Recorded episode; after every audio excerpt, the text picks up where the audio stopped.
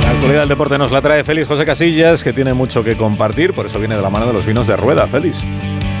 Pues ya veremos si para todo el territorio, pero sí para los equipos catalanes. Estamos ante una nueva era porque el Girona le hizo cuatro goles al Barça en Montjuic y se convierte en el primer equipo catalán desde el español en el año 73 que se aupa al liderato de la liga ganando a los culés en su estadio.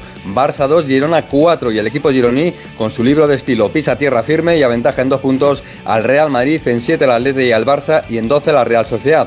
La toma de posesión de los de Mitchell sigue basada en el discurso de la modestia, pero en la contundencia de los hechos, buen fútbol, ataque con goles, como el marcado por el madrileño Miguel Gutiérrez, jugadores en herencia de cuando estaban en segunda y con el Barça arrepentido de no poner la cláusula para que Eric García, que es ahora fundamental, no jugase con la camiseta del Girona. El discurso de Xavi volvió a estar de espaldas al resto del fútbol. La derrota fue por detalle, según el entrenador del Barça, que rescató el mensaje de ser un equipo en construcción, cuando se llevan ya 16 jornadas de liga y su proyecto ha entrado en el tercer año. Esta derrota, aparte de dejar a los azulgranas a cinco puntos del Real Madrid, da al partido de Champions del miércoles en Amberes otra trascendencia, un resultado negativo ante el modesto equipo belga y se empezaría a hablar ya de otras medidas, medidas draconianas como las que anunció el ministro del Interior francés anunciando la prohibición de viajar a los aficionados del Sevilla para el partido de mañana contra el Rennes. El Sevilla no había recibido anoche noticia alguna ni del gobierno francés ni de la UEFA, aunque en un comunicado estaba convencido que los franceses van a imponer su ley. Veremos si es una buena medida porque los ultras del Rennes